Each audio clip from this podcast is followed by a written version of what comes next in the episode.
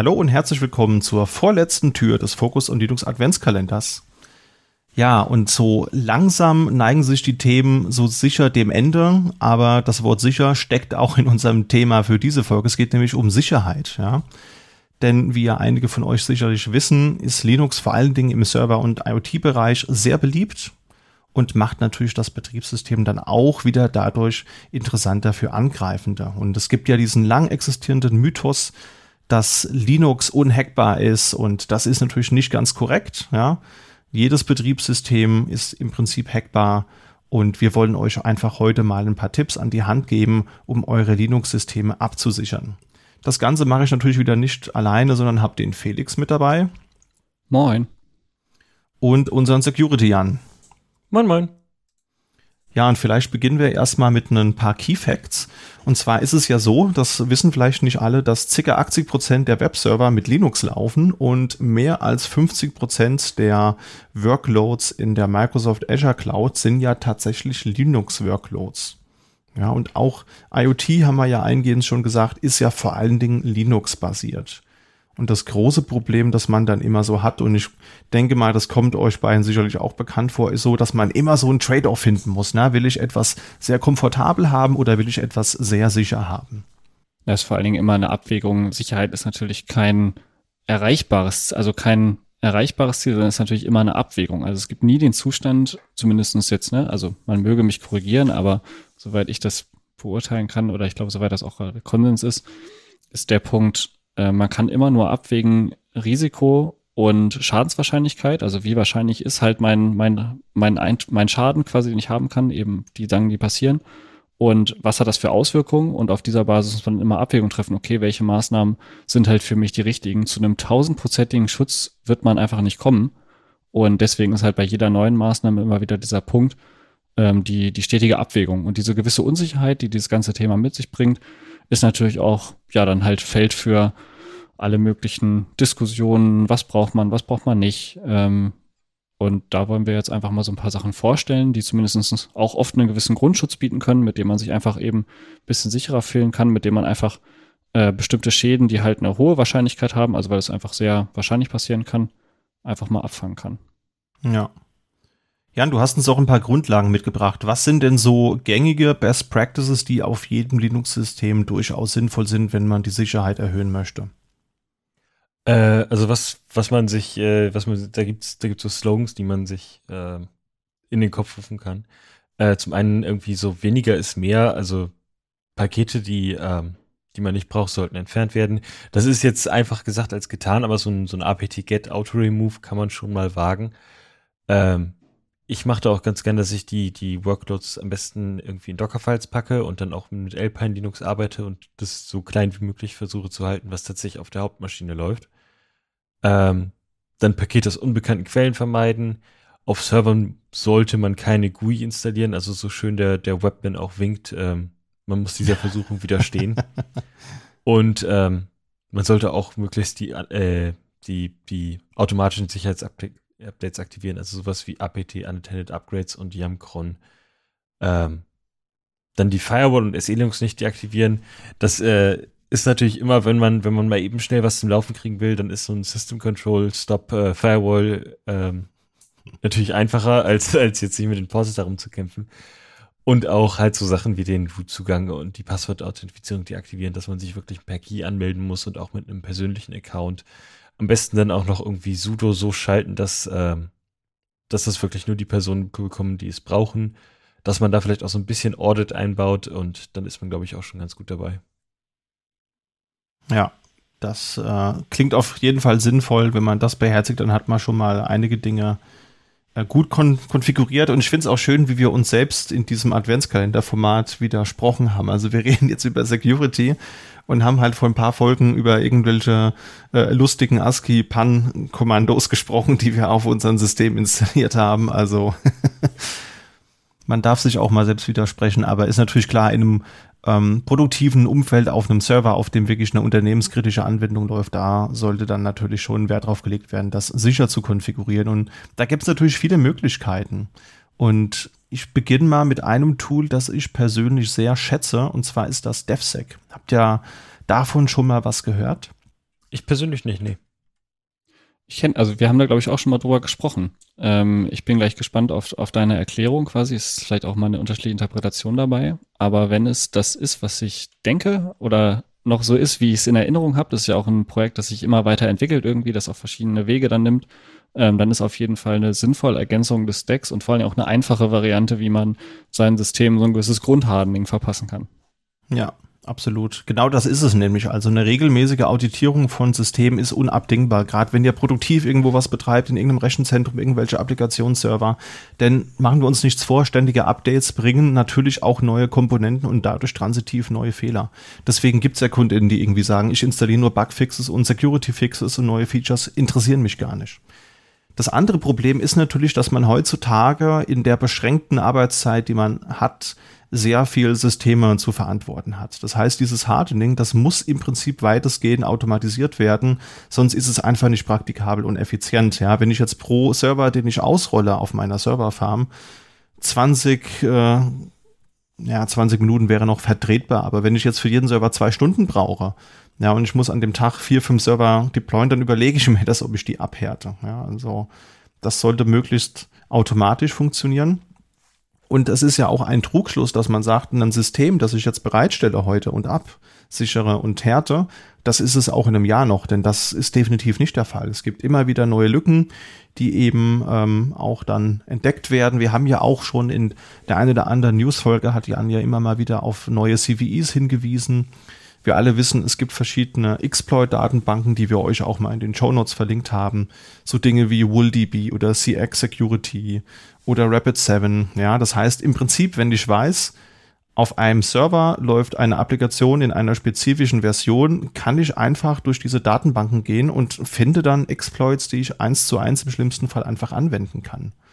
Und das ist einfach eine sehr frustrierende Situation, in der man sich als ähm, Administratorin befindet heutzutage. Und da kann halt eben auch DevSec helfen, denn das dient dazu, dass es eben das Auditieren und Absichern von Servern ähm, automatisiert. Ja, also es gibt da sogenannte Baselines. Das ist ja so eine so eine Folge von ähm, Abfragen, die eintreten muss. Also das sind so Security-Abfragen, ob spezifische Passwörter eingerichtet sind, ob die Schlüssel, die der SSH-Server eine verwendet, eine spezifische Größe hat und so weiter. Das gibt's eben für Betriebssysteme, also für Windows und Linux beispielsweise. Aber es gibt auch für einzelne Betriebssystemkomponenten auch wieder Baselines, zum Beispiel für SSL oder für SSH oder für einen Apache-Server. Diese Baselines, die kann ich eben ausführen und die sagen mir dann eben auf einer Skala von 0 bis 100, wie verwundbar mein System ist, beziehungsweise wie sicher mein System ist. Und dann weiß ich schon mal, dass dass es eben Findings gibt und ähm, was da drin stehen müsste. Das heißt, die Ausgabe von so einem Baseline-Check ist dann beispielsweise, deine Passwörter laufen in 99.999 Tagen ab, aber sie sollten nach maximal 60 Tagen ablaufen, lieber User. Dann habe ich schon mal den Hinweis, das, was nicht nach Best Practice konfiguriert ist und müsste es dann aber manuell ändern. Das wäre natürlich auch wieder ein Aufwand. Aber DevSec geht hier noch einen Schritt weiter, denn für diese Baselines, die wir gerade angesprochen haben, gibt es dann eben auch Automatismen für Puppet, Chef und Ansible. Das heißt, um mal beim Beispiel Ansible zu bleiben, ich, es gibt dann eine Ansible-Rolle, die genau diese Findings wieder schließen kann. Und das ist wirklich eine feine Sache und das nutze ich halt eben auch. Ähm, immer wenn ich einen Server privat für mich hochziehe oder auch wenn ich bei Kundinnen unterwegs bin und der Kunde, die Kundin sagt, wir hätten gerne eine Grundsecurity für unsere neuen Systeme, die wir ausrollen, dann kommt da bei mir immer DevSec zum Einsatz. Und dann kann ich zumindest gewährleisten, dass ich eine gewisse Grundsecurity schon mal eingebaut habe. Denn machen wir uns nichts vor, auch so ein neu hochgezogener Ubuntu 22.04 Server, da gibt es einige Dinge, die nicht so konfiguriert sind, wie sie konfiguriert sein sollten.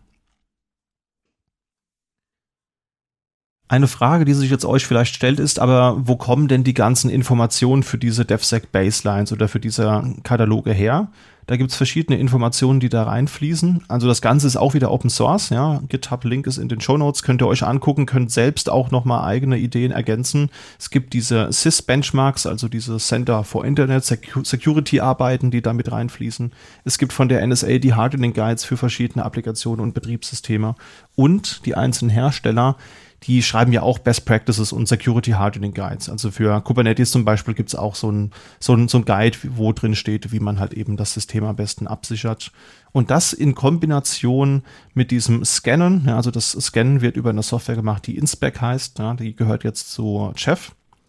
Und dann eben auch nicht nur zu zeigen, was unsicher ist, sondern den AnwenderInnen gleich noch die Option zu geben, einfach einen Ansible nachgelagert auszuführen, um alles zuzumachen, ist schon echt, wie ich finde, eine sehr feine Sache, war ein absoluter Gamechanger für mich. Wäre das auch was für euch, DevSec? Also jetzt, was du so vorgestellt hast, das klingt ja eigentlich, ähm, also ich, ich sehe mich da auf jeden Fall auch irgendwie, dass ich mich immer so ein bisschen äh, den inneren Schweinehund durchgehen lasse und dann manche Linux-Systeme nicht so abhärte, wie sie abgehärtet werden sollten. Ähm, da sehe ich, da sehe ich mich. Auf jeden Fall. Ich habe das auch schon länger in meinem Werkzeugkasten einfach für, ja, eben als, als Baseline. Ich kannte eben vor allen Dingen halt die Linux Baseline Playbooks. Und ja, das ist halt einfach ein einfacher Weg. Man muss halt auch immer sagen, äh, klassisches, also eine der Security-Sachen ist ja auch immer, erfinde das Rad nicht neu. Also im Zweifelsfall wie die oberste Regel, implementiere nicht deinen eigenen Krypto-Algorithmus, äh, können halt die, die jetzt eine mittelbare zweite Regel könnte halt sein, okay, du kannst natürlich schon deine eigenen Hardening-Playbooks implementieren, aber warum? Also, na klar, also immer noch ergänzen, klar, auf jeden Fall anpassen auf die eigene Umgebung, aber ähm, eine der Mächtigkeiten von Open Source ist ja eben auch die Auditierbarkeit durch andere, ähm, das stetige Gucken, wo halt eine ganze Community ein Auge drauf hat, okay, Ne, das ist halt eine Schwachstelle, die könnte man vielleicht noch schließen. Da hat noch mal noch nicht dran gedacht. Also im Zweifelsfall sind ja die tausenden Supporter bei, bei GitHub immer ja, mächtiger als einer.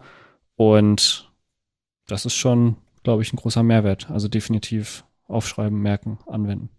Ja.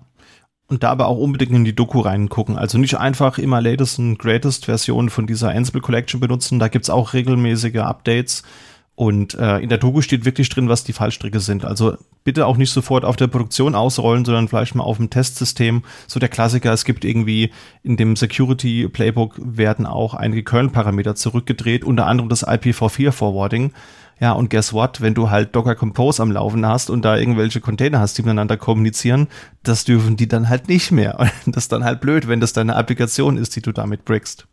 Und für Desktops würde ich das auch nicht unbedingt benutzen. Dann darf man keine USB-Sticks mehr einhängen und so weiter. Aber für alles andere kann ich das vorbehaltslos empfehlen. Das nächste Tool in unserer Liste ist Aid. Wer von euch hat das denn mitgebracht? Dazu kann ich vielleicht ein paar Worte verlieren. Also wir haben ein bisschen geguckt, was es so für Tools gibt, die man generell auch vorstellen kann und so ein bisschen Sachen rausgegriffen mitzählen kann. Der Zoo ist natürlich riesig und da kann man alles Mögliche machen. Eine der Sachen, die es halt schon relativ lange gibt, ist eben Aid als Advanced äh, Intrusion Detection Environment. Und man kann sich so ein bisschen überlegen, okay, was kann ich denn machen noch über die Bordmittel von Linux hinaus. Und selbst da kann man ja noch einiges machen. Also viele nutzen ja auch zum Beispiel Features wie Access Control Lists oder solche Sachen schon mal, also das wären schon mal so erste Sachen, ne? Oder halt die SE Linux Regeln richtig. Also im Prinzip kann die meisten von uns äh, auch, auch mit an die eigene Nase gefasst auch erstmal relativ grundlegende Sachen machen, bevor man eben zu härteren Bandagen greift. Aber für Systeme, die eben besonders kritisch sind oder wo man ein besonderes Auge drauf haben muss, aus welchen Gründen auch immer, ähm, kann es sich lohnen, eben so ein System wie Aid zu installieren. Und was tut es nämlich? Es kann äh, das ganze System so ein bisschen überwachen und ähm, vor allen Dingen halt die Integrität von Dateien und Verzeichnissen überprüfen. Heißt auf Deutsch quasi, ähm, ich kann benachrichtigt werden oder halt besonders tracken, wenn an Dateien gefummelt wird. Das heißt, ich kann unabhängig davon, ob es ein User zum Beispiel schafft, warum auch immer, Klassiker ist ja immer, das große Ziel ist immer, ähm, who am I root?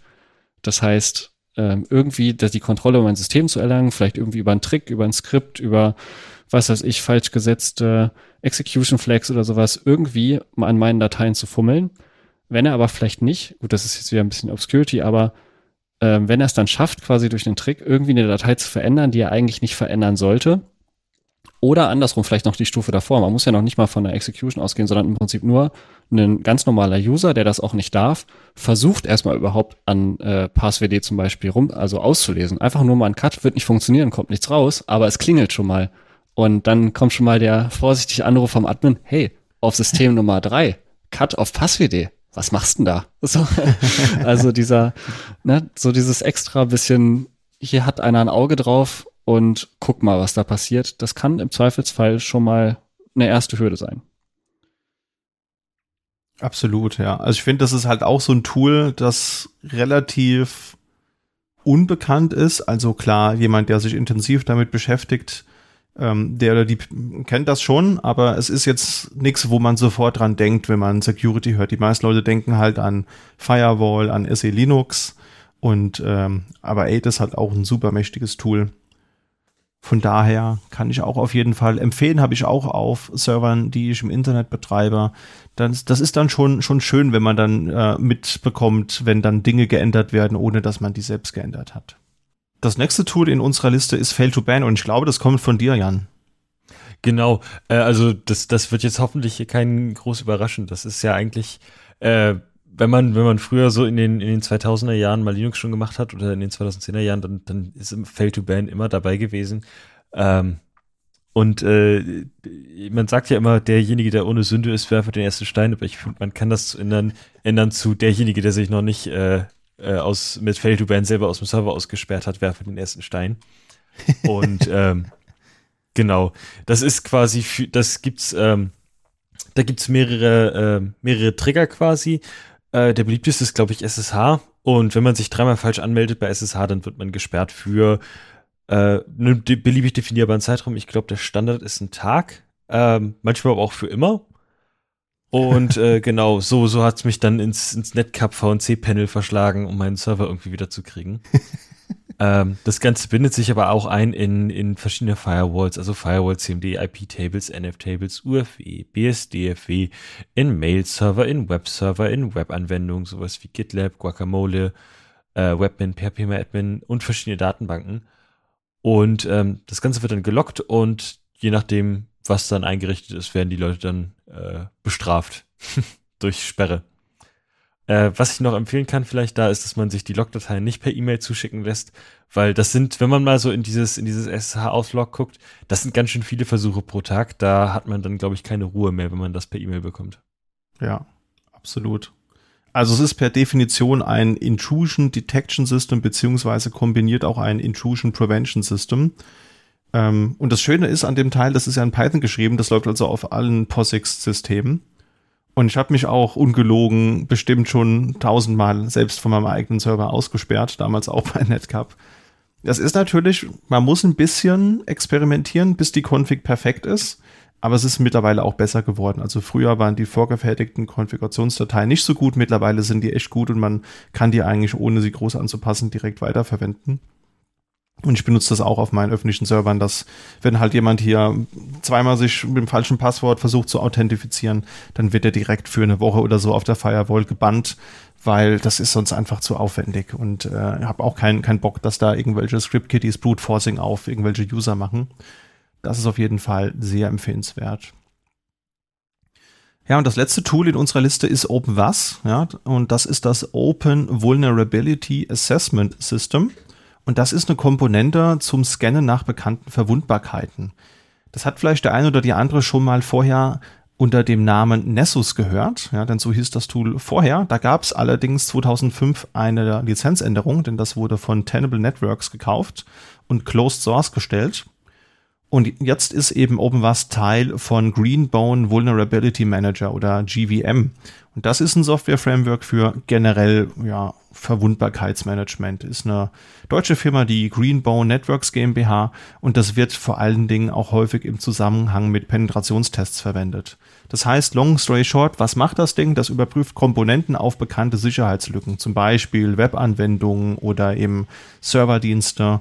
Und das Teil kann dabei aber auch den Netztraffic analysieren, um verwendete Komponenten zu erraten. Das heißt, man kann ja so ein bisschen Fingerprinting machen, also Wer schon mal mit NRAP gearbeitet hat, der kennt das bestimmt. Da kann man dann über verschiedene Parameter versuchen zu erraten, was für eine Webserver-Version hier verwendet wird und was das verwendete Betriebssystem und natürlich transitiv dadurch auch verbundene Sicherheitslücken sind. Ja, wenn ich weiß, es ist ein CentOS in der Version sowieso mit einem Apache 2 Version sowieso, wir haben es vorhin schon kurz gesagt, es gibt diese, diese Vulnerability-Datenbanken, dann kann ich mir einen Exploit suchen, je nachdem, wie lang das nicht mehr gepatcht wurde. Das Ganze kann man einmal so machen, dass man einen externen Scan ausführt, ohne Zugriff auf das Betriebssystem des Hosts zu haben. Das heißt, dann gehe ich halt einfach über die offenen Ports, die der Server so hat, ein Webserver zum Beispiel, halt über 80443 zum Beispiel, kann auch versuchen, über SSH ranzukommen und so weiter. Man kann aber auch Zugangsdaten auf das System hinterlegen und dann könnte man die Scan-Ergebnisse nochmal konkretisieren und hat dann auch ähm, sehr detaillierte Empfehlungen, was man noch verbessern könnte. Und das ist echt eine feine Sache. Ich bin jetzt natürlich kein Pentester, ja, und kenne vermutlich nur zwei Prozent der Features, die OpenWAS so mitbringt.